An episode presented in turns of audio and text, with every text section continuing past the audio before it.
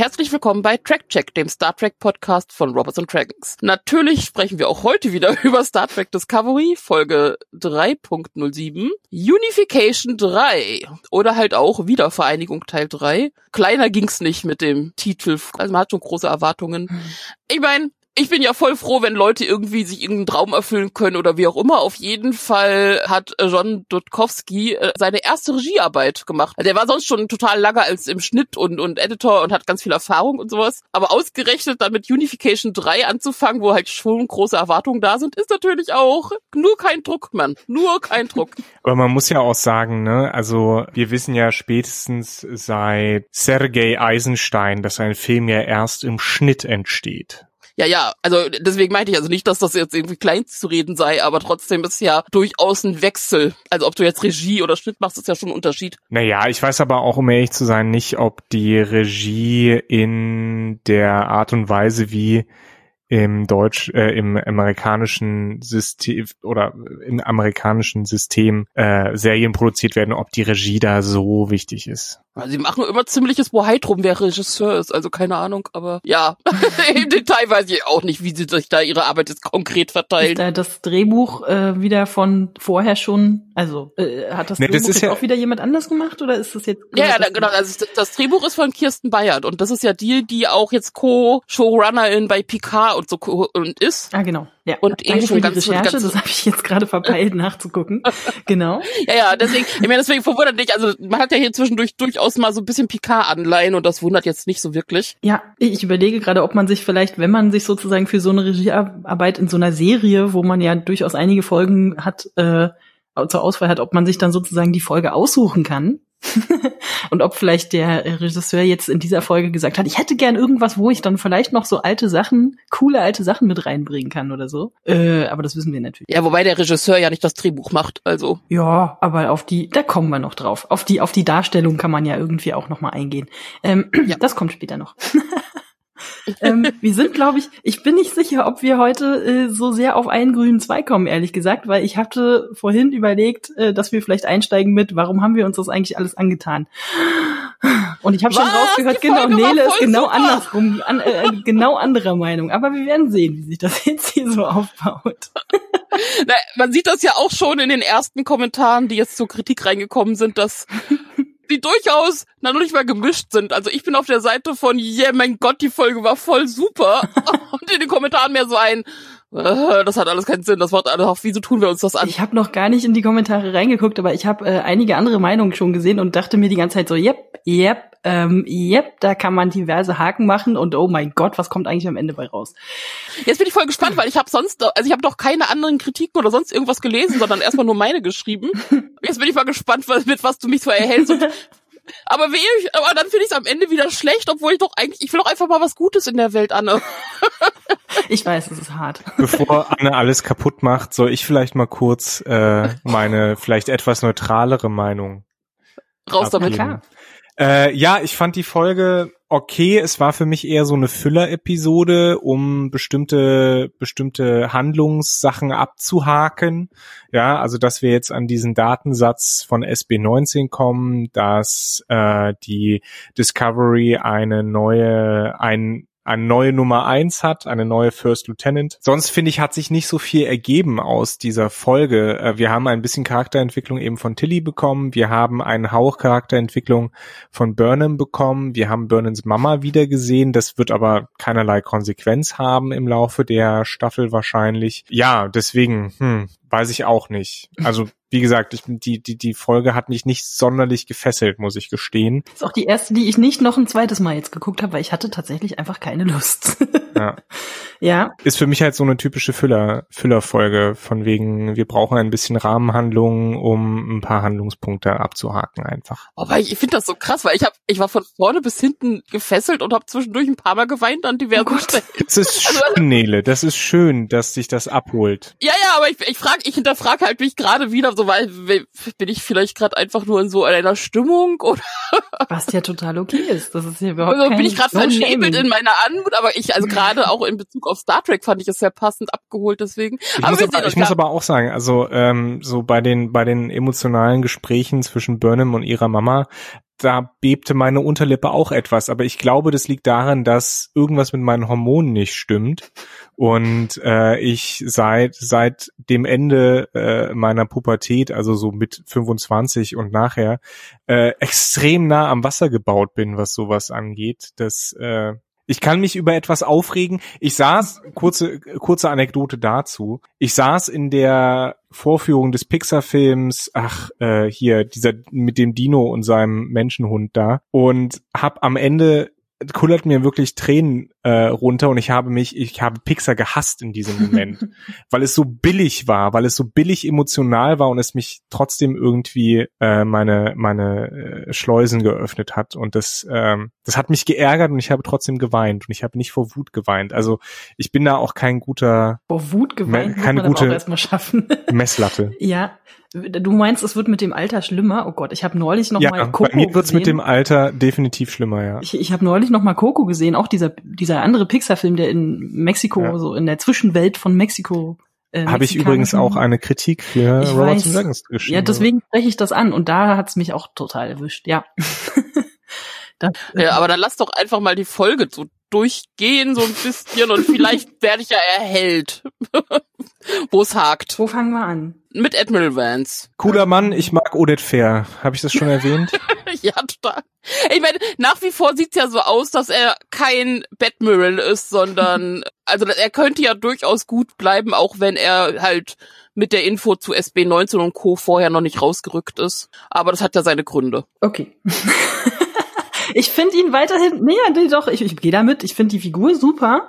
Diese ganze strategische Besprechung ähm, bin ich noch nicht ganz so sicher, was ich davon halten soll, weil mir nicht so, zum Beispiel nicht so ganz klar ist, was denn jetzt in der Erzählung mit dem Sport, also mit dem mit dem äh, Sporenantrieb, also irgendwie vor drei vier Folgen hat er noch erzählt, das ist hier äh, äh, Geheim, nicht Geheimwissen, sondern wie heißt das Dings? Also äh, wie sozusagen Classified nicht. Knowledge. Genau, also, cla- classified, Ja, also- klassifiziertes Wissen, beziehungsweise Geheimwissen. Also ja, also nicht im Sinne von total geheim halten, sondern es sollen nur ausgewählte Leute äh, dann so langsam darin eingeführt werden. Jetzt auf einmal scheint es überhaupt für niemanden ein Problem zu sein, irgendwie äh, äh, die Discovery irgendwo hinzuschicken und alle können das sehen. Also ne, die springen sofort irgendwie los, während da müssen nur drei Leute aus dem Fenster gucken äh, äh, und sehen dann, was, was da, also dass die halt einfach einen anderen Antrieb haben und so. Irgendwie ist mir das nicht so ganz stringent Sind erzählt. die, sind die wirklich direkt von da ausgesprungen oder sind die vielleicht erstmal so zwei, drei Meter weg? nee, eben nicht, die Ja, sie sind halt sind- direkt von da ausgesprungen. Nee, nee, die sind zwei, drei Meter hinter diesen Schirm geflogen und dann, ja, also intergalaktische Meter, ne? hinter den, hinter den Abschirm Dingsbums äh, von, von der sie? Basis geflogen. Ja, sind sie. Das hat man, Sicher? hat man gesehen. Sie Okay. sind da durch diesen Schirm durch, hat so gemacht und dann, dann haben sie den schwarzen Alarm aktiviert und sich wieder um die eigene Achse gedreht. Äh, aber dann kam natürlich, da hast du recht, dann kam auf Nivar slash Vulcan die Präse Präsidentin oder wer das war und hat gesagt, ach ja, euer Sportreif, herzlichen Ja. Glückwunsch. Genau, das hat sich anscheinend doch schon rumgesprochen. Euer Und das war ja nicht Pilzantrieb. ganz die Idee eigentlich. Also, hä? Naja, wobei vi- vielleicht ja auch einfach innerhalb äh, weil, äh, erklärt wurde, weil also es wird ja auch gesagt, dass äh, äh, eigentlich ja geheim gehalten wird äh, diese ganze Sache, dass sie halt in der Zeit gesprungen sind, wobei ich mich frage, wie auch immer man das geheim halten will Erstens bei der das, außerdem wurde nicht schon erzählt, dass sofort eigentlich alle hätten verhaftet werden sollen und jetzt auf einmal sagen alle, hey, na, äh, du bist doch die, die aus der Zeit gereist ist, wie geht's denn? Genau, aber es wird ja inhalt erklärt von wegen, dass das ist ja quasi den den äh, Vulkulanern mitgeteilt wurde, damit äh, überhaupt irgendwie äh, sie akzeptieren, warum Spocks Schwester da sei etc. Ich glaube, ich finde Romukania besser. Ja, ich bin noch nicht so richtig. Also auf jeden Fall finde ich, komme ich mit Nirvana noch nicht so richtig klar. Mhm, das ist, Aber- das ist das nächste Ding, was mich wundert. Äh, es wusste niemand von den Discovery-Leuten, dass es vielleicht da eine. Ich meine, okay, wir haben vorher etabliert, es war nicht so wahnsinnig einfach an Infos zu kommen, bla bla. Ne, ein paar Sachen konnte man halt nicht nachschlagen, weil, weiß nicht, WLAN war schwach oder so. Aber jetzt, wo sie irgendwie in der Sternflotte sind und das sind sie ja schon mehrere Wochen. hätte ich doch fucking noch mal wenigstens mal die Geschichte nachgelesen und mich irgendwie mal informiert und vielleicht hätte Burnham ja auch ein persönliches Interesse mal rauszukriegen, was denn da jetzt so bitteschön passiert Nee, ist in so, den letzten sorry, 100 Jahren. sorry Anne, da grätsch ich dir mal da, da, dazwischen. Ja, aber du denkst hier in, in Realweltlogik, du musst aber in Serienlogik denken. Und in Serienlogik ist es absolut okay, wenn sie das nicht wissen und so die Exposition kommen, bekommen, die wir als Zuschauer auch brauchen.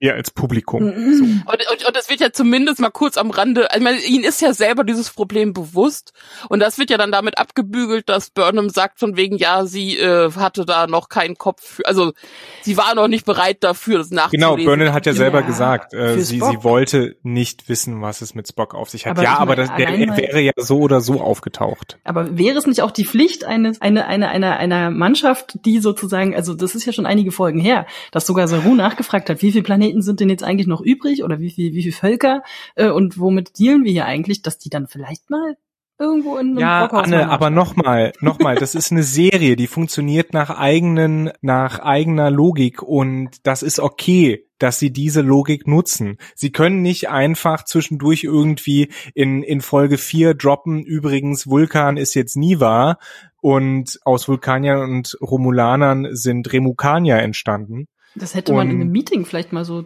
PowerPoint. Ja, aber dann nicht, kannst du dann nicht zwei, drei Folgen später darauf aufbauen. Das ist, kannst du machen, aber dann kannst du auch gleich neun Stunden Film machen und nicht, äh, oder, oder zwölf Stunden Film machen und nicht äh, zwölf Stunden Serie, weil das nochmal eine eigene Logik ist. Also sorry, wenn ich, wenn ich da jetzt ja, aber nee, das ist, das, nein, also das ist, das ist, das ist halt das Problem, äh, äh, denke ich, warum viele auch ein Problem mit dieser Serie haben, Mhm. weil sie sagen, oh, Logikloch, Logikloch, aber das ist kein Logikloch im Sinne, wie eine Serie erzählt wird. Man das ist ein Logikloch in einer, in einer, in einer, Entschuldigung, ich laber dich jetzt an die Wand, das tut mir leid, Anne, ich lass dich gleich reden. Äh, nur noch dieser eine Punkt. Es ist berechtigt zu sagen, in der realen Welt würde das anders laufen, aber wir haben hier eine Serie und die funktioniert nach eigenen, nach einer eigenen Logik und im Sinne dieser Logik ist das, was wir gezeigt bekommen, schlüssig. Ich finde, man hätte es einfach ein bisschen eleganter aufbauen können. Also natürlich muss es irgendwann den Moment geben, dass man es dem Zuschauer erzählt, also was da jetzt sich verändert hat und so weiter. Aber vielleicht nicht in so einem bisschen naiven Moment, wo Burnham da großäugig steht und sagt, was, das wusste ich noch gar nicht, sondern man hätte zum Beispiel, wenn man so viele äh, Strategie-Meetings hat, das da vielleicht irgendwie ein bisschen clever einbauen lassen können. Man hätte das auch Admiral Vance, wo wir gerade von ihm reden, in den Mund legen können, der einfach sagt, folgende Updates braucht ihr jetzt vielleicht, weil ihr habt 930 Jahre äh, Rückstand, was Geschichtswissen angeht und so. Ich meine, sogar in Austin Powers gibt's eine Szene, wo er sich irgendwelche Geschichtsvideos anguckt und dann irgendwie über die letzten 40, 50 Jahre äh, amerikanische Popkultur sich irgendwie informiert, was zwei Sekunden dauert, aber es ist total schlau gelöst. Warum nicht sowas irgendwie da auch mit einbauen? Das ist mir einfach nicht so ganz klar. Anne, ich gebe dir recht, es hätte eleganter gelöst werden können, ja, Gut, absolut. sehr schön. Da sind wir uns daher einig. Gut, weiter. Yo, aber überhaupt erstmal, wie wir auf SB19 kommen. Ja, die Blackboxen sind ausgewertet, zumindest die drei, die sie haben. Und dann gibt es schöne Bilder mit Technik in der Luft, die fliegt. Mit so Hologrammen. Kommt immer gut. Hologramme, geil. Hologramm immer geil. Was ich, was ich sehr, was ich sehr witzig fand, war in dem Fall, dass du, wenn du diese drei Punkte verbindest, genau auf ein gleichschenkliges Dreieck kommst. Wow, ganz schöner Zufall. das war Also wenn du auf drei Punkte, also erstmal wenn du auf drei Punkte, dass das ein Dreieck wirkt, hat mich jetzt nicht so überrascht. Nee, aber, aber, das dass es auch so, so, so perfekt geometrisch dann irgendwie aufgebaut ist. Das war so, okay, ja, sieht geil aus, aber why? Naja, ist ja alles kein Zufall, weil irgendwo gibt's eine Quelle für dieses Ding. Und Aber das ist da muss ich jetzt- geplant. Da Und muss ich jetzt zum, darf, darf ich kurz, darf ich kurz da reingrätschen, weil da muss ich jetzt zum Nitpicker werden. Sieben Millionstel, nee, sieben Millionstel einer Sekunde, Mhm. Das ist um-. Das ist, um ehrlich zu sein, kein signifikanter Unterschied, auch nicht im Jahr 30, äh, 3, 31, 88. Ich meine, das wäre ja selbst bei uns, wenn wir nebeneinander sitzen, kein Unterschied. Mhm. Und schon gar nicht in Weltraummaße. Plus, Nee, und, Ich habe noch ein und gutes Argument bei einem YouTuber gefunden, der meinte, es wird ja später noch mal ganz kurz aufgegriffen, äh, wie das irgendwie erklärt wird mit, ich habe mir nur auf Englisch aufgeschrieben, irgendwie Subatomic Lensing, dass da irgendwie noch viel mehr, äh, äh, naja, sozusagen, das ist wissenschaftlich komplizierter, als sich Burnham das so vorstellt, bla bla, und deswegen ist es kein wissenschaftlicher Beweis, den sie da irgendwie mitbringt in diesem ja, kann man ja fast schon Intervention nennen oder so. Äh, wir, und also, dass das auch äh, mit den Zeitpunkten nicht so ganz hinkommt. Wahrscheinlich wird mich jetzt Johannes gleich wieder einfangen, aber es gibt sowas eigentlich auch bei uns. Das nennt sich Relativitätstheorie und äh, zieht sich einfach nur darauf, dass Zeit an unterschiedlichen Orten unterschiedlich schnell vergeht. Vor allem halt in Space-Maßen. Das ist Ja, eigentlich also- gar nicht so verwunderlich, dass das da Also ich gebe nee nee ich gebe dir da ich gebe dir da recht. Das ist das ist alles ziemlich schwierig äh, weil weil sie ja auch eigene Gravitationsfelder dann haben die ja eben die Zeit dann entsprechend dehnen würden oder nicht. Da hast du absolut recht. Also das ist auch äh, nach relativistischer nach meinem Verständnis ich bin kein Physiker nach meinem Verständnis Schon. der relativistischen oder der Relativitätstheorie äh, absolut ein richtiger Punkt. Nein, was mich ärgert, ist, dass das eigentlich so unnötiges Techno-Babble ist. Man hätte es ja? halt anders erklären können. Du hättest auch sagen können, wir haben da einen Unterschied von zwei Sekunden ge gefunden. Was? Nein, doch. Oh. Ja. Weil Und das wäre halt absolut okay Techno- gewesen. Be Begriff erfunden, wo du denkst, bla bla, hä, was? Wovon redet ihr ja eigentlich, wenn man es doch eigentlich ganz anders hätte angehen können? Und die sagen halt, also das stört mich dann später noch so ein bisschen, dass die Vulkomulaner, wie nennen wir sie jetzt, keine Ahnung, ähm, dass die sowas sagen wie, ja, wissenschaftliche Beweise, who cares, weißt du? Ähm, wir schieben einfach mal alles, was irgendwie wissenschaftliche Untersuchungen angeht, komplett zur Seite und kümmern uns um ganz andere Sachen. Ja, wobei ich es auch cooler gefunden. Also tatsächlich, also jetzt in, in, in einer Parodie oder sowas würde ich das Ganze auch wirklich sehr abkürzen, indem also Burnham kommt mit ihren Sachen an und, und wirklich die Antwort ist, ja, was, wie viel Sekunden? Was? äh, was soll denn das für ein Beweis sein? Ja. Das ist, das ist halt so unnötig, dass man sich die ganze Zeit denkt, hä, warte mal, wieso denn? Und ich finde, das reißt die Folge auch ehrlich gesagt unnötig ein bisschen nach unten, weil ich dann die ganze Zeit angefangen habe mit irgendwelchen, mit irgendwelchen Zeiten und und habe mir irgendwelche Timetables geschrieben äh, äh, oder andere Sachen nachgeschlagen, äh, was man eigentlich auch hätte einfach, man hätte es auch einfach nicht erwähnen brauchen. Weißt du, so, äh, das wirft mehr Probleme auf, als man eigentlich braucht. Ich weiß nicht, da konnte ich einfach drüber sehen. Ich habe es durchaus erkannt und es war auch wirklich so ein, okay, das war jetzt wirklich sehr wenig, aber das konnte ich hinnehmen. Also das war Also Stichwort, Problem, ja, ja, ich hatte, ich dachte mir auch, notiere ich mir das jetzt als Problem, was ich mit dieser Folge habe. Und ich, ich glaube, in der Folge selber habe ich es wie Nele auch einfach ausgeblendet, aber jetzt, wo Anne es halt anmerkt, stört es mich halt auch. Also es ist für mich nicht so ein gravierendes Ding wie diese, dieses Samenfrachtschiff. Ja. Dass es halt Blödsinn ist. ja. Äh, ich kann diese sieben Millionstel Nanosekunden hinnehmen. Ich muss aber trotzdem sagen, dass ich es blödsinnig finde. Ja, wozu sich die Arbeit halt machen? Naja, gut. Ja, eben. Also wirklich, wenn, wenn du sagst, wir haben da einen Unterschied von zwei Sekunden, dann ist das absolut, dann, dann kann man darauf was aufbauen. Man kann trotzdem sagen, ja, relativis, also, ne, das, da kann man, ja, ja, wir haben es, also, es, es bleibt halt nicht anders. die Szene ansonsten halt noch dafür da war. Also erstmal, es wird die USS Jelchen erwähnt, was natürlich wieder, also die sind diese Staffel groß dabei, kleine Hommage äh, anzubringen. Kleine Shoutouts. Ja, und äh, natürlich äh, Tilly, die mal Burnham sagen kann, hier sag mal, das war echt keine gute Sache, die Mhm. du gemacht hast. Du hast mich echt in eine blöde Situation gebracht. Lass das. Das fand ich wieder in Ordnung. Ja, klar. Und, und, und, und wir sehen ja auch dadurch, dass sie da ja dann dieses Dreieck machen und dann irgendwie draufkommen, oh, wir brauchen mehr Input und dann wird klar, okay, es gibt irgendwie SB19-Daten, aber die sind halt Geheimhaltung, da kommen wir nicht ran, müssen wir nachfragen, aber sie sehen ja zumindest schon etwas. Und dieses SB19, so wie es dargestellt, das sieht aus wie ein Stargate. Wieso sieht das aus wie ein Stargate? Vielleicht hatten sie noch Props rumliegen. Also ein Vielleicht großes, naja, naja, es ist, er sieht, er sieht nicht eins zu eins aus wie ein Stargate, das ist natürlich, weil auch größer und all und so, aber mitten fliegend. Also die ganze Technik, so wie es erklärt wird, ja auch dann später so von wegen mit, äh, also beziehungsweise die Technik wird ja nicht genau erklärt, aber sie können irgendwie von einer Stelle an die nächste hüpfen und äh, ja, wie ein Sporenantrieb eigentlich. ja, aber eben. halt, das ist, aber halt durch, aber, aber halt durch ein ich Stargate. dachte halt auch erst, dass die dann sagen, hey, wir haben eigentlich voll das Gleiche erfunden. Geil, können wir uns ja zusammentun. Aber das wird dann halt einfach nicht weiter aufgegriffen. Das ist so, okay, gut. SB19, Sporenbetrieb 19. Ja, wofür steht das mit der neuen, also gibt's dann auch SB 18, 17, 16? Wissen wir das? Nö. Ich weiß nicht, ob das wirklich relevant ist. Für irgendwelche Fantasie-Karten äh, Karten ist das vielleicht relevant. ne? Ne, ich hab dir doch mal, ich hab dir doch mal, Anne, ich hab dir doch mal dieses Video gezeigt von diesem Typen, der über Sci-Fi-Design rantet, Ja. dass überall sinnlos Zahlen und Buchstaben sein müssen und Winkel Ja. und Hexfelder. Und ich glaube, SB19 ist ein wunderbares Beispiel für, wir brauchen einen Namen für irgendein geheimes Dingsbums. Lass es uns SB19 nennen, das klingt so schön mysteriös. Also aber auf jeden Fall äh, relevant genug, dass darüber ja jede Menge Sachen zerbrechen. Also Admiral Vance erwähnt ja zumindest, dass darüber auch die Vulkanier ausgetreten sind. Waren das damals auch die Vulkanier? Ja doch. Nee, da waren sie schon wieder vereinigt. Also die, die Romu, Romulaner, Romu... Romukanier. Rom, Romukanier. Wie nennen wir es jetzt? Also wir haben die Wahl zwischen Vul... Vul Vulkulaner. Vulkulaner oder Remukanier. Romukanier. Ich finde Vulkulaner. Das will jetzt zu sehr bei der Remulade. Nein, ich bin ich, ich bleib bei Vulkulanier, glaube ich. das jetzt auf. So. Vulkulanier. Ja. Die Leute von ähm, Niva.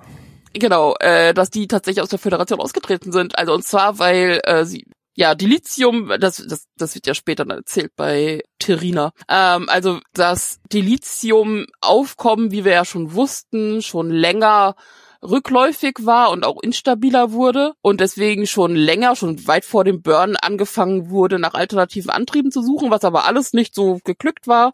Und am vielversprechendsten waren halt noch diese Unter und, äh, Forschungen von den Kulanern äh, zu äh, SB19, aber äh, das war zu unsicher und deswegen wollten die es aufgeben. Aber es war nun mal das vielversprechendste und da hat die Föderation gesagt, nee, nee, nee, da macht ihr jetzt mal schön weiter. Was dann, und die, davon gehen ja die Vulkulaner noch aus, äh, zu dem Burn geführt hat und dann äh, kam es darüber zum großen Bruch, weil sich die Wissenschaftler von äh, halt von der Föderation sehr genötigt gefühlt haben und äh, ja, wobei es ja auch noch deutlich mehr vorkommt. Es war wohl dann der Tropfen, der das fast zum Überläufen brachte. Wobei ich ja sagen muss, ich finde das ja durchaus ein nachvollziehbares Verhalten der Romukanier, um die Verwirrung vollständig zu machen. Ähm, ich finde das ein nachvollziehbares Verhalten, weil wenn man gesagt wird, ihr forscht jetzt daran und man, man sagt, äh, nee, wir halten das so für ge gefährlich und dann sagt die Föderation, ja doch, und dann macht's bumm und die Hälfte aller Leute in der Galaxie sterben, dann kann man ruhig mal sagen, ja, finde ich nicht so gut. Ich glaube, ja. ich glaube, wir arbeiten jetzt nicht mehr zusammen. Also wie es auf einmal aufgeht, äh, diese, diese Erhellung von Admiral Vance von wegen, aber stimmt, du bist ja Spocks Schwester. 900 Jahre nachdem, mhm. ah, nein, lassen wir das.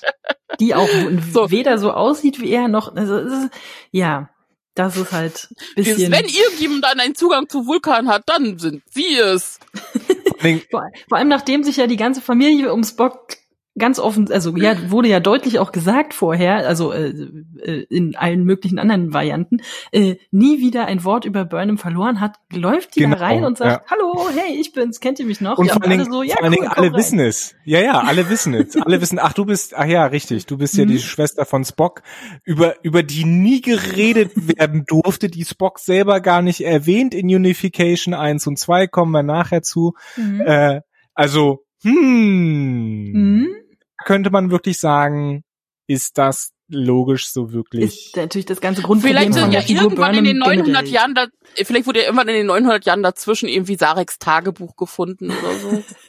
Das ist ja, das ist ja sowieso der Grundkonflikt, den die Figur Burnham generell seit Anfang Discovery halt hat. Also da müssen wir einfach mit leben, aber es ist halt, wird da noch so ein bisschen deutlicher, dass die da einfach reinlatscht und alle sofort, hey, Burn, Burnham, wie geht's? Aber du müsstest doch dann ganz Vulkanblitzding, also zumindest die Umgebung so rund um, äh, da waren ja auch Leute mit ihr auf der äh, Science Akademie etc. Nicht nur das, nicht nur das, kurz, kurz eingehakt. Wir Sarek hat ja ein Mindmate mit Jean-Luc Picard gehabt. Mhm. Also müsste Picard auch über, über Burnham Bescheid wissen. Ja, nicht unbedingt. Also Mind, du kannst im Mindmate ja Sachen auch verstecken. Also okay. das ist durchaus möglich. Das, wird Aber wenn er, das ist ja noch das andere Ding, was dann ja später kommt. Wenn dann die ganze Zeit definiert wird, sie ist, äh, hat einen maßgeblichen Anteil daran, wie sich Spock weiterentwickelt hat in seiner Art oder überhaupt in seinem Wesen, dass er das ist, macht einfach von vorne bis leider keinen Sinn.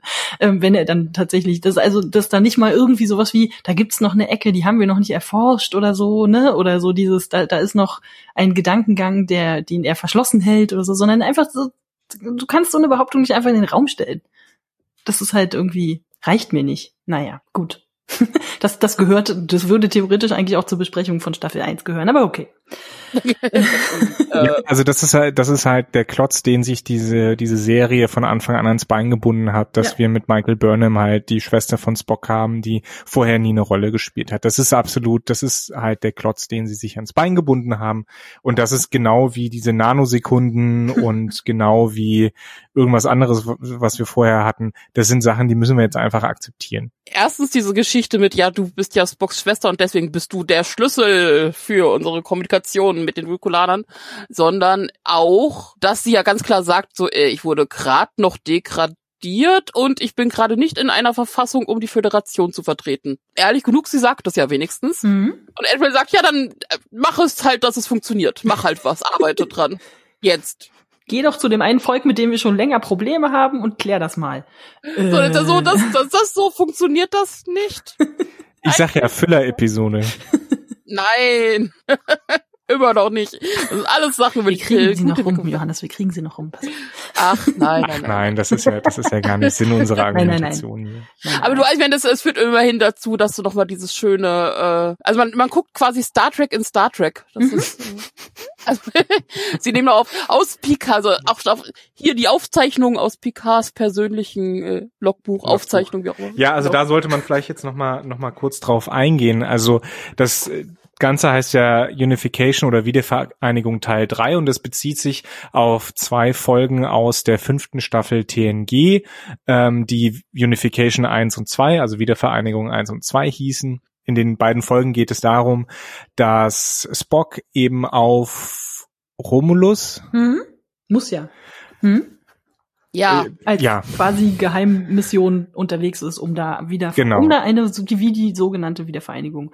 um Kontakte und Völker Netzwerke zu schaffen. zu, zu knüpfen, um eine Wiedervereinigung eben von Vulkan und Romulus ähm, zu erreichen. Und es wird dann im Laufe der Zeit gesagt, na ja, das können wir jetzt nicht von heute auf morgen über eine Revolution machen. Das ist so im Grunde genommen die Argumentationslinie von Spock und auch der, der Folge äh, oder den beiden Folgen. Das können wir nicht von heute auf morgen machen, sondern das ist ein äh, Prozess der kulturellen Angleichung. Das dauert äh, sehr lange, Jahrzehnte, wenn nicht Jahrhunderte. Und darauf nimmt halt diese Folge Bezug. Und äh, wenn wir Spock beziehungsweise Leonard Nimoy in der Rolle als Spock sehen, dann ist das tatsächlich eine Originalaufnahme äh, aus der zweiten Folge. Also Theoretisch ist sie das. Also wir sehen, also jetzt, um das nochmal in Kontext zu bringen, es gibt halt diesen Moment, wo Burnham sozusagen im- was ist denn das eigentlich, im Archiv sozusagen dann doch mal nachguckt und dann sozusagen diese, dieses Found Footage von, von Leonard Nimoy, wie er dann sich, wie es eben in der TNG-Folge ist, mit ähm, Jean-Luc Picard unterhält, sich das sozusagen anguckt.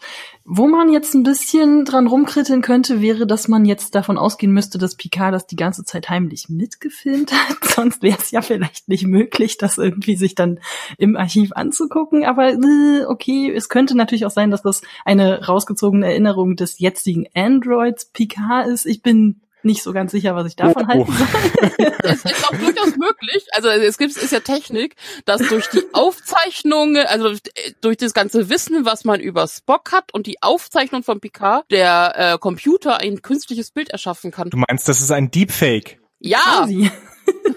es ist vor allem ja auch geschnitten. Es ist nicht eins zu eins genau die Szene, die man in TNG sieht, sondern alle äh, Unterhaltungselemente, die Picard beinhalten, sind rausgeschnitten und es ist ein bisschen umgedingst. Also es ist ein bisschen, man muss ein bisschen aufpassen, dass man sich da anguckt sozusagen. naja, Äh. Fake News, Fake News.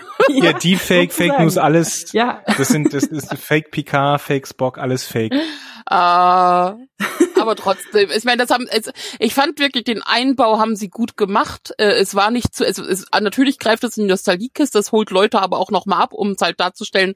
Hier guck mal, Spock hat da durchaus schon Dinge zugesagt. Für alle, die halt TNG nicht gesehen haben. Mhm. Und ich ja finde, man kann, also ich denke Ja. mal, ich hatte irgendwo anders noch die Kritik gelesen, hä, den komischen alten Mann mit der komischen Frisur, den kennt heute keiner mehr, wenn die Leute nur Was? Discovery geguckt haben, wo ich dann gedacht habe, Unsinn. Jeder kennt Leonard Nimoy als Spock. Also selbst meine Großeltern, die das noch nie gesehen haben, wissen, wer das ist. Oder wissen die auch zumindest, dass der sind. irgendwie zu Star Trek gehört. also, Nein, also das, das weiß man doch. Also ja, ja. War nur so eine merkwürdige Kritik, von wegen, dann hätte man ja den neuen Schauspieler nehmen sollen und bla bla. Äh, Nein. Ja, aber nein, selbst, selbst wenn, also selbst wenn man das jetzt völlig unbeleckt gucken würde, ja, von Star Trek, würde das, wäre das vielleicht ein bisschen verwirrend. Aber ich denke, dass das, dass man da schon die die Connections, also die die Beziehungen untereinander äh, erfassen würde. Also ja, ja. Aber ich glaube, das ist mit ein Grund, warum ich die Folge gesamt einfach sehr gut fand und ihr viel verzeihen kann. Siehste? Weil sie meiner Meinung nach wirklich, ich war ja sehr skeptisch mit dem Titel Unification 3 und war sein, oh mein Gott, was kommt jetzt?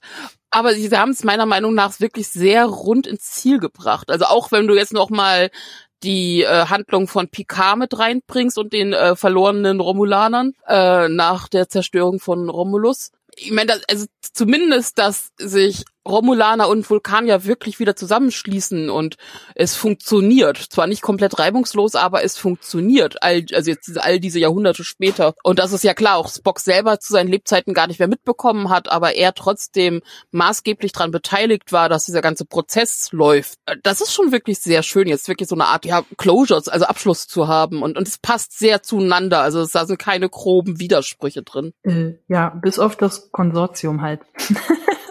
Wollen wir über das Konsortium reden? oder wie sich das nennt? Ähm, das meinst du das Quorum, oder das? Quorum, ja, genau. Nicht, nicht Der Disput. Das, naja gut, es hängt ja überhaupt erstmal damit an, dass sie ja auf Vulkan ankommen und die Präsidentin äh, Terina, ohne stinkt einfach für uns Trina, wie Trina, die ähm, äh, sie ja durchaus, naja, gut, willkommen heißt nicht wirklich, aber zumindest mal Hallo sagt. äh, und es auch deutlich macht, also hier wäre uns nicht angekündigt worden, ihr wärt Zeitreisende und hättet Spocks Schwester an Bord und Co.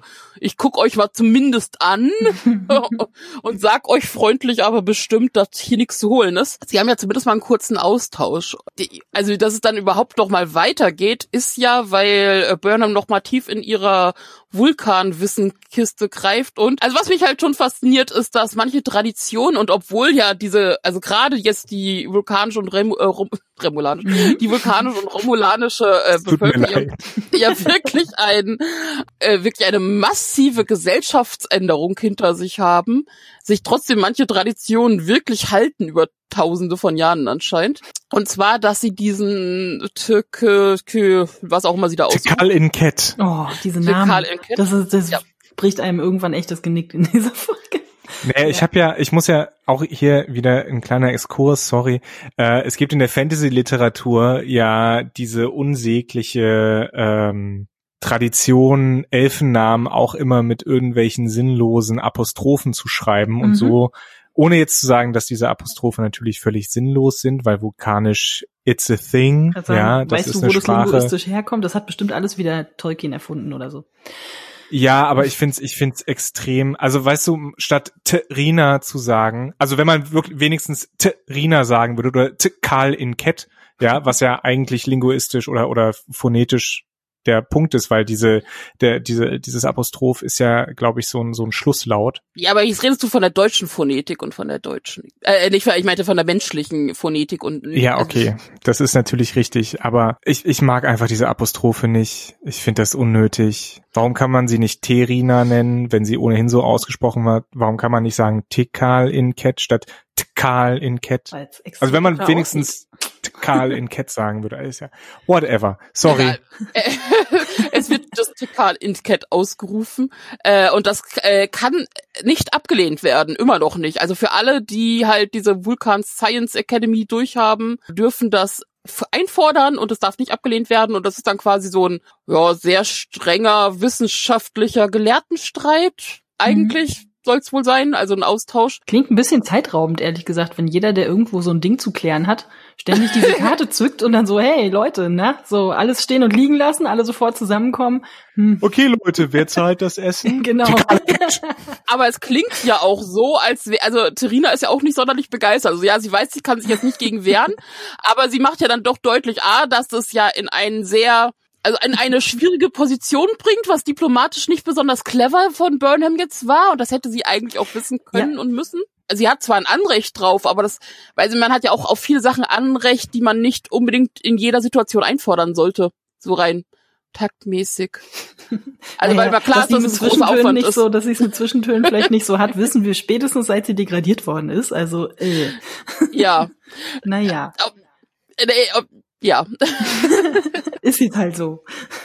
ich mag, ich mag Terina einfach sehr, wie sie halt die ganze Zeit Sachen halt auch dann wieder rüberbringen kann. Das, ja, dann, also Burnham sich ja versucht zu entschuldigen mit, ja, nein, aber wir haben ja hier überhaupt gar kein diplomatisches Interesse und, und politisches, sondern es geht ja rein um Wissenschaft, was ja nicht stimmt, weil der Burn nicht nur Wissenschaft ist, sondern mega aufgeladen ist, was ja dann auch Trina auch ganz klar sagt, so von wegen, ja, nee, also äh, es ist nie nur Wissenschaft. Wissenschaft hat immer auch eine kulturelle und einen politischen Aspekt. Und das ist ja so. Also auch uns, auch unsere Wissenschaft ist nicht frei von der Gesellschaft, in der sie ausgeführt wird und ankommt. Also sowohl was, sowohl was die Interessen ist und dadurch die finanzielle Unterstützung, aber auch Wissenschaftler sind selber Menschen, die in einer Umgebung wohnen und geprägt sind. Können wir jetzt Und gerade das- sehr schön während dieser laufenden Pandemie beobachten, ja. Ja.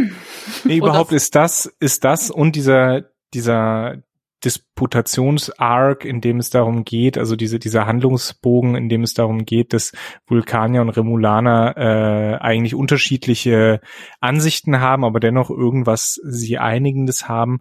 Das und dieses Thema Wissenschaft ist immer in einem bestimmten Kontext gebettet, sind zwei sehr aktuelle Themen, die da verhandelt Mhm. werden. Und ähm, was, was ich daran interessant finde, so ein bisschen ist, wir haben mit Unification 1 und 2 in der TNG hat man sich ganz klar auch bezogen, wenn man mal so die Trivias dazu zu diesen Folgen äh, liest, ähm, hat man sich ganz klar auf die Wiedervereinigung Deutschlands bezogen, ja, auf die äh, Vereinigung der BRD mit der, der ehemaligen DDR. Und eben diesen zwei, wie soll ich sagen, den zwei Gesellschaften, die unterschiedliche Erfahrungen gemacht haben, die auch unterschiedliche Verhaltensweisen und unterschiedliche Verhältnisse zur Obrigkeit äh, eben haben. Äh, und in dieser Folge, glaube ich, kann man relativ gut eine Parallele ziehen eben zum, zur, zur zunehmenden Spaltung äh, der, der US-Gesellschaft einfach. Ja, Also in progressive und konservative Kräfte. Genau, weil das hat man ja auch innerhalb dieses äh, Karl Inkett Komitees. Da hast du ja auf der einen Seite Vikir, der halt Vulkanier ist und auch, wie gesagt, also sehr streng die vulkanischen Traditionen hochhält. Shira, auch wenn ich da immer an Shira, egal. äh, Shira, Shira, die so bisschen so die Mitte einnimmt und auch äh, romulanisch-vulkanisch ist. Und ein Ra- ein Rasch, ein Ra- Rasch, Hm. ein Hinratsch, egal. äh, äh, da hast du den äh, Romulaner, der auch im Zweifel, also wenn es hart auf hart kommt, dann auch diese ganze Nivar-Geschichte kippen würde und sagen würde, nee, also ich muss hier äh, für unsere Rom für meine romulanischen Freunde eintreten. Wo er ja auch dann durchaus deutlich wird und das ist ja auch das, worum es, äh, warum Terina und Co. ja auch wirklich sehr skeptisch sind. Äh, also diese ganze SB19-Geschichte hat auch innerhalb der der Bevölkerung halt einen großen Riss gemacht und ziemlich viel Unsicherheit und auch natürlich Sie mussten ja auch zwischen Romulanern und Vulkanern vermitteln, was zwar auch schon einige Jahrhunderte her ist, aber ja nach wie vor ein bisschen fragil. Also die wollen einfach die den Frieden und die, die den Zusammenhalt, den es halt momentan halbwegs gibt auf Nivar, nicht mehr gefährden. Und das ist ja durchaus auch nachvollziehbar. Zumal wir ja sonst nicht viel wissen, was auf Nivar los ist. Also wie genau da jetzt gerade die politische Lage ist und die gesellschaftliche, kriegen wir überhaupt nicht mit. Ja, das ist ein bisschen schade eigentlich, aber da wäre wahrscheinlich auch keine Zeit für gewesen.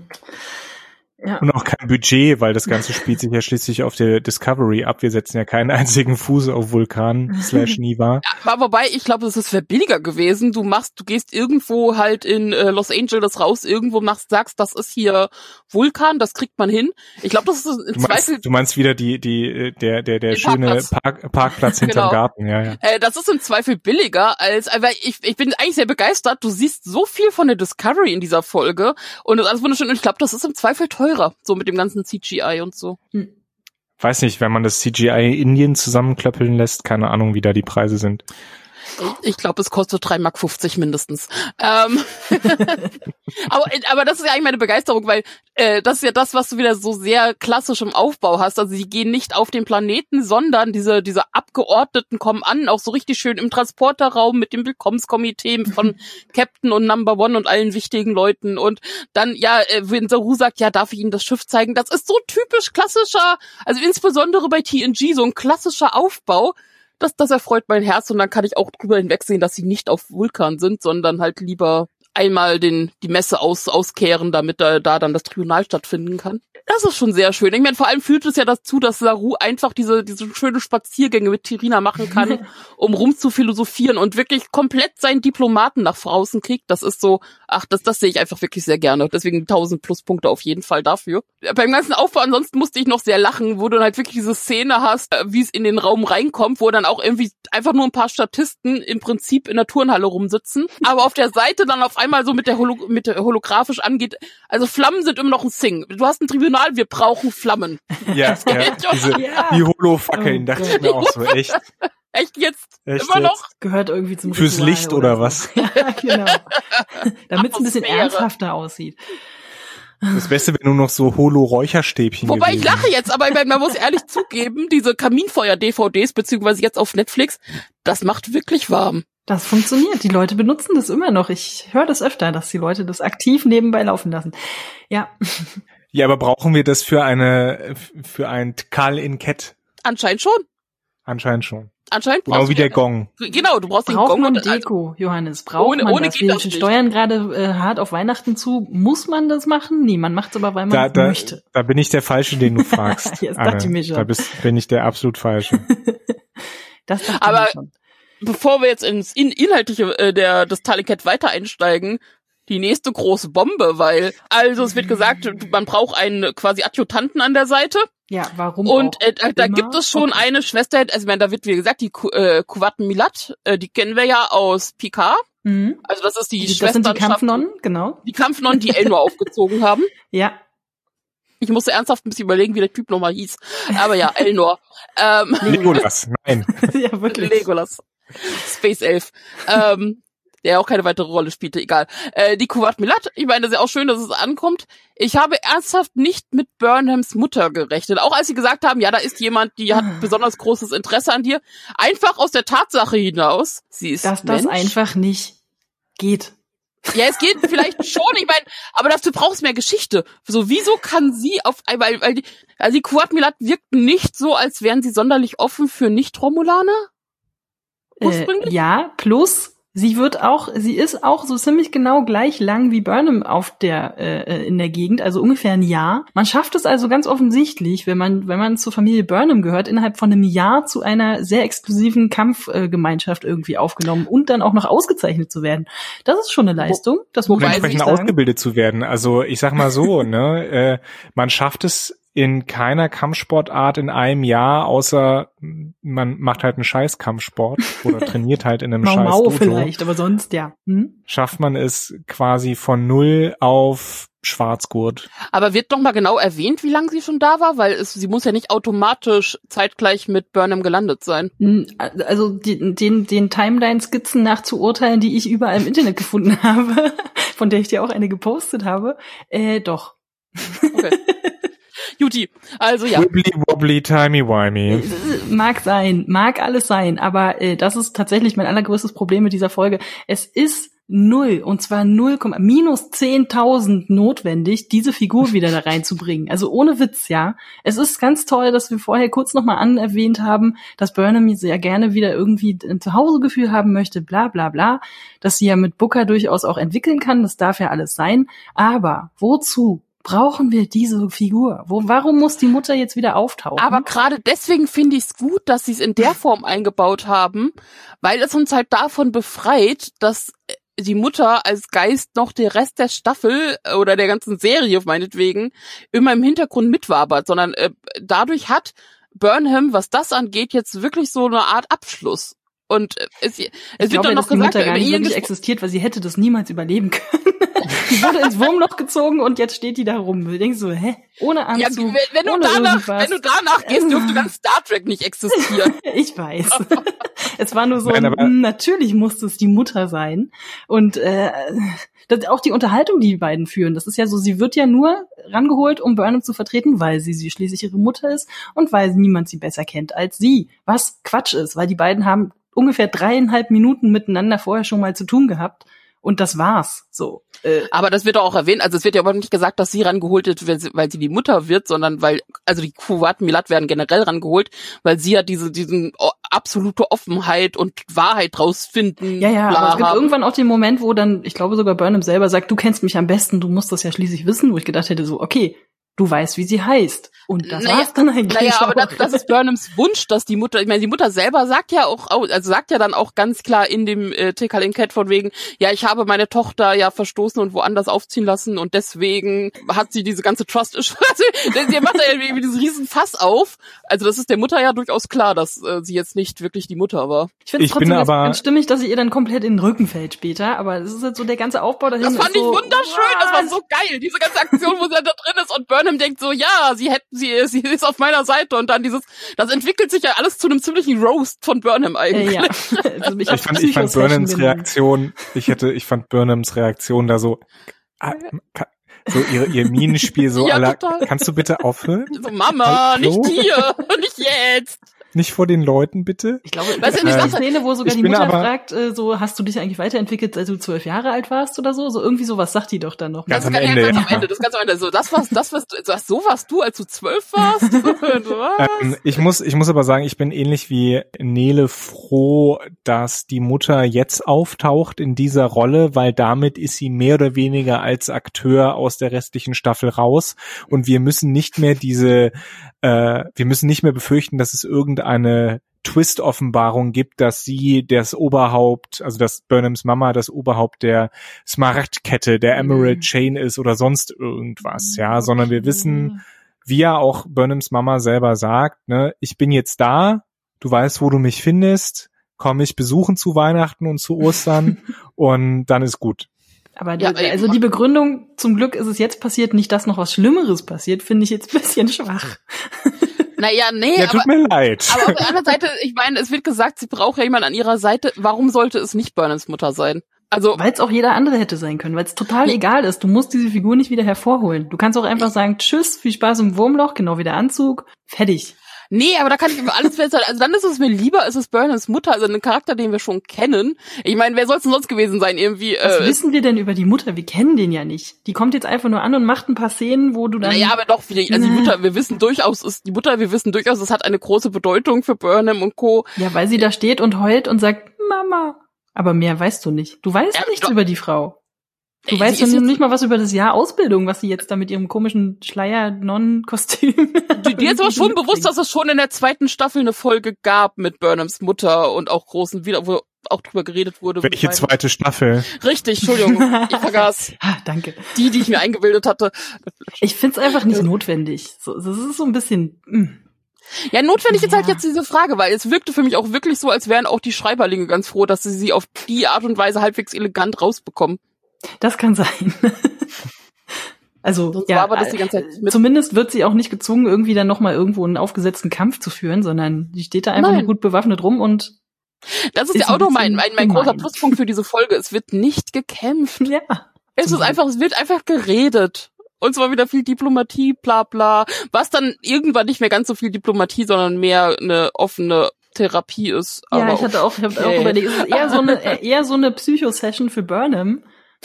auf, auf, auf sehr fragwürdige Art und Weise. Also wenn so Therapie ab Also es hatte was von Scientology. Wie heißt denn das nochmal? Diese, wo, wo einer in der Mitte steht und alle um, um einen rum auf ihn Ich war noch. Das bei Paddeln? Scientology. Wie? Das Paddeln? Wir wissen ja, das ist das Paddeln bei, ja, wo, wo, wo äh, man ach dann so, South so, Park. Oh Gott, ja, kann sein. ich weiß jetzt nicht mehr, wie es in Original wo man dann durch ein, ein Spalier läuft und äh, alle schlagen einen mit so einem Paddel auf den Hintern. So ein bisschen, glaub, es ja.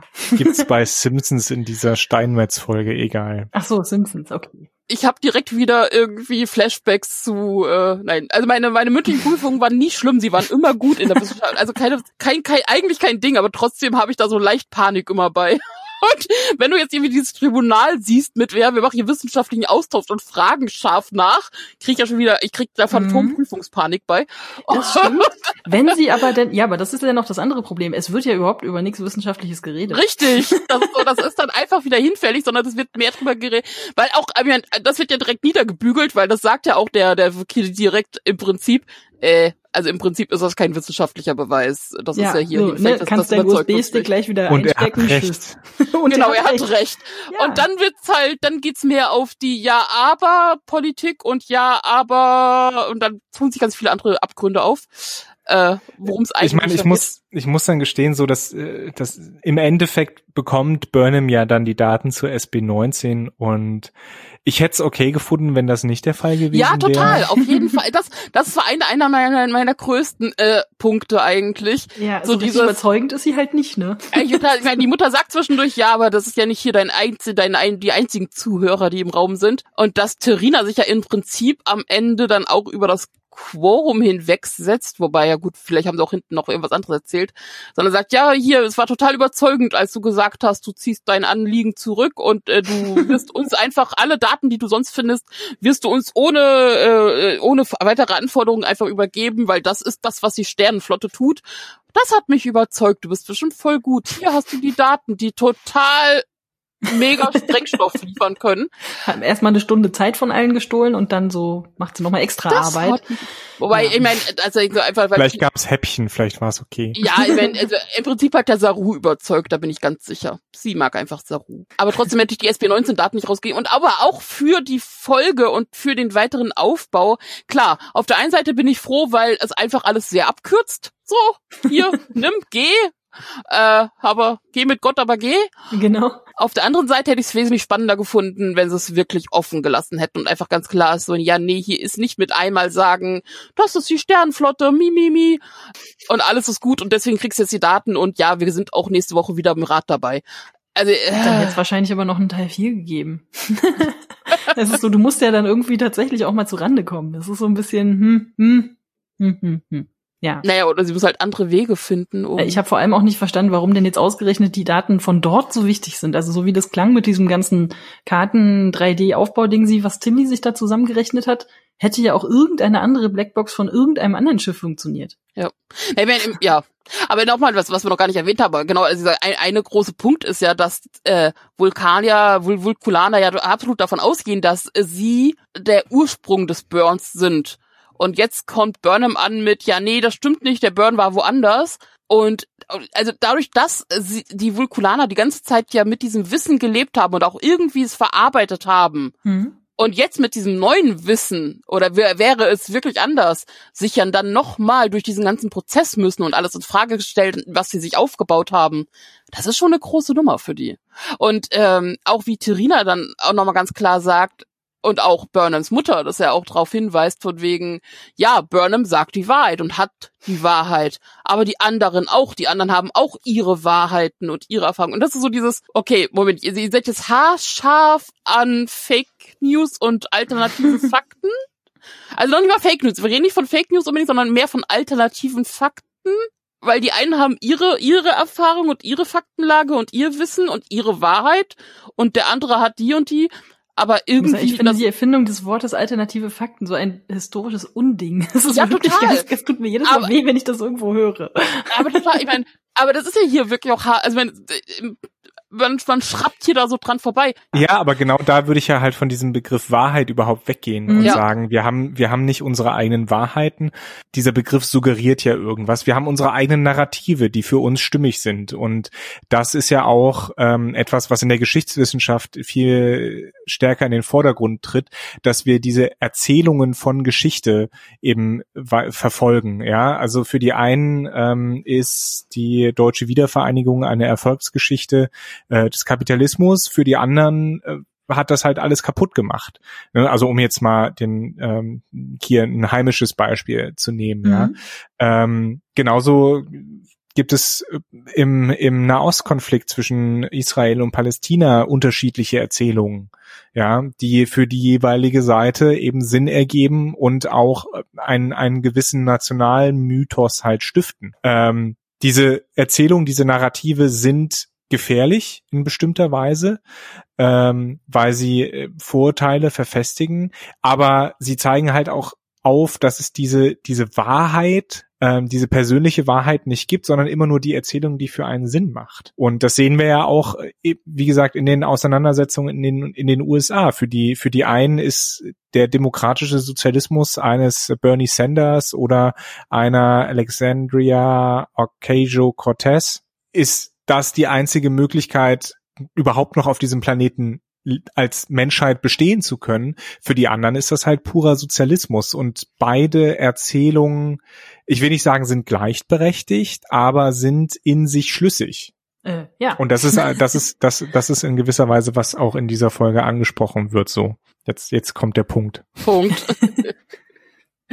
ah, naja, ich, am Ende, also auf jeden Fall bin ich deutlich froher darüber, dass Saru ein Live Long and Prosper bekommt, als dass Burnham die SB19-Daten kriegt. Und ich glaube, Nele, du wolltest eigentlich noch den Punkt aufmachen, dass Tilly befördert wird. Ja, nein, aber das, wir sind da, wir, wir sind da völlig abgeschwoffen. Wollten wir nicht von. vergessen, ja. Naja, aber es ist ja auch das nicht nur wir. Ich meine, das ist doch auch innerhalb der ganzen Geschichte. Du hast einmal diesen ganzen Plot rund um, also irgendwo auf der Discovery, ich meine, Platz haben sie, ja, weil sie sind ja nur noch ein paar Leute. Also, äh, also du hast auf der einen Seite hast du halt diese ganze Abordnung von von von von, äh, von Navir, Nivar, Nivar, äh, von Nivar und dann hast du aber ja logischerweise auf der Discovery ja auch noch ein paar andere Leute, die da rumlaufen und so ihre eigenen Dinge zu erledigen haben. Unter anderem Tilly, die die ganze Zeit mit einer äh, großen Bombe, die äh, Saru ihr übergeben hat, durch die Gegend läuft.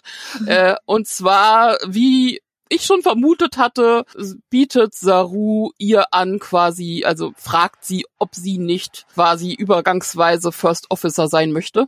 Da war ich ein bisschen stolz auf dich, Nele. Gut, aber das war ja auch naheliegend. Ich meine, das wurde ja die ganze Staffel über ja. aufgebaut. Es war ja. jetzt nicht so, dass es aus der Luft irgendwie mal geraten wurde, sondern es ist absolut klar, dass sie jegliche Chain of Command überspringen, aber ähm, ja, dann kann er auch gleich das übergangsweise weglassen eigentlich. Ja, nein, nein, das finde ich eigentlich ein gutes Entgegenkommen allen, allen, die gesagt haben, das geht doch überhaupt gar nicht. Er, dass es klar gemacht wird hier, das ist quasi, du machst hier mal so ein, so ein Praktikum und als erster Offizier. Aber wenn jemand dauerhaft kommt und wegen dauerhaft übrigens, ich möchte es eigentlich, dass es Lieutenant Villa wird. Also wird ja Sinn machen, jemanden aus dem 32. Jahrhundert zu nehmen. Und äh, da ist Lieutenant Villa ja die, die am meisten eingeführt ist neben Admiral Vance. Also immer noch nicht dramatisch. Ist gar nicht aufgetaucht, diese Folge, oder? Ja, diese Folge nicht, nee. aber äh, so prinzipiell. Weiß ich aber nicht, ob sich da dein Wunsch erfüllt. Ja, was heißt Wunsch? Mal abwarten. Also ich glaube nicht, dass es Tilly wirklich dauerhaft bleibt. Mhm. Aber damit also dass die total überfahren ist und ich finde es ja auch gut, dass sie direkt alles mögliche anspricht, so von wegen so, äh, Sir, ich bin ein Ensign.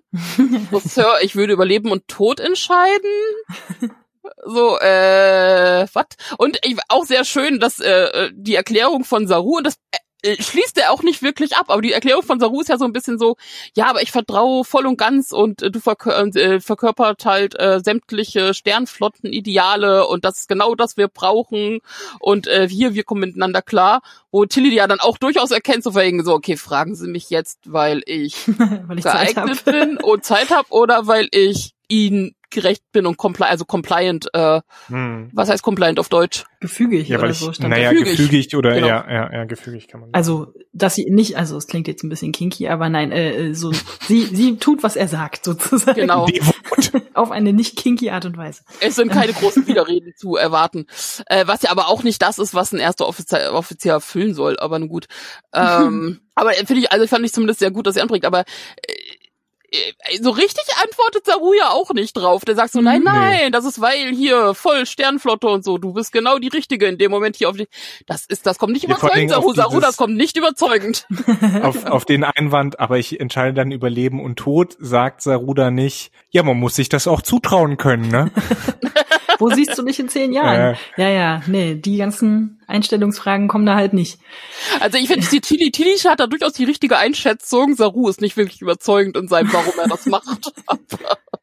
Also da hat man nach wie vor eher das Gefühl von wegen, ja, Saru wählt da halt jemanden, der auch irgendwie angenehm ist, jetzt erstmal übergangsweise, um nicht noch mehr Trouble zu machen. Aber, aber natürlich, Ende, aber, Ende natürlich aber voll das Problem reinbringt, weil Tilly geht ja dann auch zu Stamets und ich finde das ja durchaus okay von ihr und sinnvoll, dass sie das durchaus erkennt und dann geht sie zu dem, wo es am meisten wahrscheinlich am, also wo sie momentan am meisten mitarbeitet. Sie geht zu ihrem direkten Vorgesetzten. Genau. Und wo es auch am meisten, der übrigens Lieutenant Commander ist, nur um das doch mal so von wegen, wo halt übersprungen wird, wo sie ganz klar sagt, so hier übrigens, also Saru hat mich gefragt, ob ich erste Offizierin sein will und damit ist dann auch so ein, was zur, was? also die Reaktion fand ich gut. Konnte ich auch sehr nachvollziehen, ja. Und auch wieder, und, und, und, und, und, und sie fragt ja, was würdest du für Dings so ein Moment von dir Befehle nehmen? Passt zur, aber er darf ja auch überhaupt nicht weiterdenken. Er wird ja dann direkt wieder weggeholt, wegen, weil er irgendwas machen muss. Weil er, ich glaube, er wäre auch innerhalb dieses Gesprächs, hätte er das durchaus dann nochmal abgepuffert. so dieses, weil im Endeffekt geht's ja dann darum, dass er alle zusammenruft und sie drüber reden und sagen, ja, nee, hier, Tilly macht das auf jeden Fall. Say yes. Sag ja. Wir wollen Mhm. dich. Da zeigt sich die Crew dann sehr solidarisch. Ohne Scheiß, ich glaube, die ganze Crew will überhaupt nicht erster Offizier sein. Bei allem, das sie durchgemacht haben. Und so, sie sind froh, dass es Tilly macht und sie selber nicht ran müssen. Das, äh, ja, hm, kann ich mir auch Ja, vorstellen. ken- kennst du das Peter-Prinzip? Nein. Also das ist das ist äh, so ein äh, habe ich auf so Management-Seiten gelesen, ähm, äh, so das Prinzip, dass Leute sozusagen irgendwann, weil sie sich in ihrem jetzigen Job be be bewährt haben, so weit nach oben befördert werden, dass sie da zwangsläufig irgendwann scheitern müssen, weil sie eigentlich ja Ach, nur in dem ja, gut ja. sind, was Hm. sie was sie eigentlich jetzt zur Zeit machen, äh, was gerne mal benutzt wird, um Leute sozusagen loszuwerden. Ja, genau. Und äh, da muss man, glaube ich, sehr aufpassen, dass man da sozusagen die Leute nicht auf dem falschen Fuß an der falschen Stelle hinsetzt. Das soll jetzt nicht heißen, dass ich das erwarte, dass das Tilly passieren wird, aber also ich fand die Szene, wo dann alle da stehen und sagen, ja, natürlich machst du den Job und sie so, wirklich, ich weiß noch nicht so genau. Ähm, ein bisschen sollte sie nicht selber auch ein bisschen mehr davon überzeugt sein? Ist das so ein bisschen, ja, oder ja. Naja. Naja, aber das ist ja, das ist ja ihre Charakterentwicklung, ne? Ja. Ihre Charakterentwicklung vom ähm, socially awkward äh, Wissenschaftsnerd Ensign zu ich kann das, ich bin eine ähm, selbstbewusste Frau, die auch Befehle geben kann. Ähm, das wird ja ihr ihre Charakterentwicklung dann in der in dieser Staffel sein. Naja, und vor allem, also ich meine, Tilly war im Spiegeluniversum hier voll krass Captain Dominatrix. Und also zumindest, äh, auch wenn Spiegeluniversum ja natürlich umgedreht und bla heißt, aber trotzdem sind ja doch so Grundcharakterzüge ja trotzdem immer in beiden Versionen vorhanden. Und was, wenn Saru sieht das vielleicht und sagt so, hey, die kann das. Allerdings, nein, nicht wirklich. wahrscheinlich einer der großen Höhepunkte in dieser Entwicklung oder in dieser Erzählung von Tilly als äh, First Lieutenant wird wahrscheinlich auch sein, dass sie, äh, dass es zu einem Konflikt kommt zwischen Saru und ihr und sie sich dann halt behauptet, dass sie quasi ihren Ja. Frau, ihre Frau steht gegenüber dem Captain. Und zumal jetzt, ich überlege, aber wen hätte ich denn sonst von allen Anwesenden, außer dann halt Lieutenant Villa, dass das halt jemand eingesetzt wird, Mhm. ähm, wen hätte ich denn da sonst als ersten Offizier an Sarus Seite gesehen? Ja, das ist ein bisschen Also- das alte SPD-Problem. Ne? Es ist irgendwie sonst nicht so richtig wer da, der da irgendwie passen würde. Aber ich finde es eigentlich an das- sich auch nicht schlecht, weil alte- sie ein ganz guter Puffer Problem ist. der, Ja? der der deutschen Parteiendemokratie. ist halt sonst keiner da. Es ist ja nicht nur das Problem der SPD. Theoretisch ist ja. Lieutenant Nielsen da. Also Lieutenant Nielsen ist ja anscheinend relativ hoch. Also auf jeden Fall, wenn sie die Brücke die ganze Zeit übertragen bekommt. Also ist anzunehmen, dass da was ist. Ja, aber die Schauspielerin hat nicht den richtigen Vertrag. Genau, das ist der Punkt. Weil dafür haben sie es einfach nicht geschafft, uns Lieutenant Nielsen irgendwie näher zu bringen oder welche Verbindung da zwischen den allen ist. Und, und das geht ja dann für uns Zuschauer nicht. Also auch da macht dann durchaus Ja, ja. Sinn, Tilly einzusetzen. Na klar. Also ich meine, Stamets wäre noch möglich gewesen. Ja, aber den sehe ich nicht an Sarus, Sarus Seite als den Nummer brauchst du, genau, den brauchst Der du. will, der will das, glaube ich, auch gar nicht so richtig, oder? Ich meine, ja klar, also auf der einen Seite schon, weil es halt eine Beförderung ist, aber ich sehe den da jetzt nicht so. Nee. Eben, also Tilly wäre tatsächlich so von von der von der Schauspielerinnenriege wäre wär die schon die sinnvollste. Na, Sie wird natürlich auch so aufgebaut. Ich meine, aber auch so jemand wie Detmar. Also jetzt mal vom Trauma abgesehen, aber so von der Ausbildung her und so hätte sie das locker auch schaffen können. Ja, aber Detmar ist ja halt auch nur Helmswoman, ne? Also Man kann doch alle. Leute anscheinend jetzt überall hin befördern. Ja, bei 88, bei knapp 88 Leuten hast du da nicht so die Wahl wie. Ich habe das mal verglichen übrigens. ne, also die die Crew der Discovery mit knapp 100, sagen wir mal, wenn sie jetzt noch ein bisschen aufgestockt haben. Ich glaube 140 ist so ist so äh, die die Normalbesetzung im Vergleich zur Galaxy Enterprise Klasse, also Galaxy Klasse Enterprise D zum Beispiel, die ja über 1000 Leute haben. Ja, wo ich auch, also wie, hast du mal, ich muss mal vergleichen, ist die Discovery auch wirklich so viel kleiner oder haben die einfach so viel Wissenschaftskram an Bord, dass die Größe gerechtfertigt ist? Aber ich dachte, Ich glaub, ich, habe das mich auch ist schon auch eher gewundert, dass die so, vielleicht nicht einfach hm. langsam anfangen, Leute einzustellen, so ein Schild raushängen, so we're hiring. Genau. da wäre noch was frei, wer will, wir haben andere Technik, bildet euch weiter. Oder zu sagen, hey, wir haben äh, hier einen ganz äh, ähm, netten Geburtskomplex, falls ihr irgendwie Na, ich, ich mir auch grad, Pläne also ich meine, ich mein, wenn, wenn irgendwann Leute ausziehen und so, dann, also es gibt ja schon diesen Standard von mir, dass aus alten Kinderzimmern dann irgendwie Hobbyzimmer gemacht werden oder so, oder halt Abstellräume. Ich stelle mir das gerade auf Discovery vor, dass alle irgendwie mittlerweile so drei Kabinen für sich haben oder so. Ja, und die Katze. Die Katze hat ihre eigene Kabine. Ja, und trotzdem ist es ja noch die so, ihr ich eigenes mein, Etagending. äh, am Ende auch nochmal, weil jetzt kommen wir über den Burnham zurück. Es, du hast voll den Tilly-Moment. Tilly wird gesagt, ja, hier, wirst First Offener und alle sagen, yay, du wirst First Offener, Sir, yay. Und dann kommt Burnham rein mit ihrem, hier, ich habe übrigens die Daten. Das Mhm. ist ungefähr so, als wenn du auf einer Hochzeit von deiner Schwester auf einmal aufstehst und sagst, übrigens, ich bin schwanger. Oder es geht hier gerade nicht um dich. Da fand ich es wieder ganz, ganz, eigentlich ganz stimmig aufgebaut, dass ausgerechnet Tilly jetzt sozusagen die nächste, die nächste diejenige welche ist, weil sie dann ja auch zu Burnham sagt und äh, geht und sagt so, okay, ich wollte nicht, dass das irgendwie weird wird zwischen uns beiden, so, aber das ist jetzt, so sieht's jetzt aus, so ungefähr. Und eigentlich könnte nur Tilly die sein, die das sozusagen Burnham irgendwie schon beibringt, weil die wandert jetzt da schon durch die Flure und fühlt sich da so ein bisschen liegen gelassen. Ja, Ne, so. und, und, und die teilen weiterhin ein Zimmer, obwohl ja andere frei geworden sind. Also, dann ist es halt jetzt so. Sie kommen alle miteinander klar und sind fröhlich und frei. Äh, naja, auf jeden Fall hast du ja nach wie vor das, das Book nach wie vor mit seinem Schiff ja die ganze Shuttle-Rampe quasi blockiert. Auf jeden Fall. Ja, wollte ich gerade sagen, gerade wo wir gerade von Unterbesetzung reden, äh, können die dem nicht mal einen Job geben? Also ich meine, der kann Ja, doch bestimmt will was, ja was die gebrauchen können, oder nicht? er, er will ja, das ist ja doch eigentlich der Zwiespalt. Also die, die Folge fängt ja an mit Burnham ist klar, hier gehöre ich hier überhaupt noch hin und hier Booker ist schön und gut, aber und Booker sagt aber, wir können nicht Ewigkeiten hier bleiben und das ist so ein, okay, deswegen ist Burnham zerrissen. Am Ende ist dann so, dass äh, Burnham durch die ganze Einsprache weiß, okay, nein, ich gehöre zur Föderation und ich gehöre zu auf jeden Fall hier auch zur Discovery Crew und ich muss hier bleiben. Und Booker hat dieses, ja gut, aber du fühlst dich wie zu Hause an und Booker und Burnham gegenseitig, so dieses, das war ja sehr nett mit diesem You feel like Mhm. home, so do you. Ah. ähm, aber das, das Problem ist ja nicht gelöst, dass Book eigentlich, glaube ich, nicht wirklich Teil der, Födera äh, der Sternflotte werden will oder der Discovery großartig. Aber er wird ja auch nicht Ewigkeiten mit seinem riesigen Schiff irgendwie da als Passagier mitfliegen können in seinem eigenen Ding. Nee. Naja, wahrscheinlich werden wir da nächste, spätestens übernächste Folge irgendwie ein, eine Auflösung finden. Ja. Wir dürfen ja nicht vergessen, das war jetzt Folge Nummer sieben. Ja. Ne? Äh, und so viele sind's ja auch nicht mehr. 2013 insgesamt, also haben wir noch sechs oder so. Ja, aber trotzdem, ist jetzt ungefähr Halbzeit. Ja, Noch Zeit, ja. sich ein nettes Haus irgendwo zu bauen und dann. Also das geht schnell. Ich meine, wie gesagt, wenn du also in sechs Folgen, das, das, was da noch alles passieren kann. Hallo, geht da? Vor allem, wenn man die Vorschau für nächste Woche gesehen hat, jetzt ohne, ich mache keinen Spoiler-Tag, weil groß geht sie, aber zumindest geht's nächste Woche anscheinend ziemlich ab. Ja, wird ja auch Zeit. Mann! Nein, Mit die Folge ohne Kampfnonnen.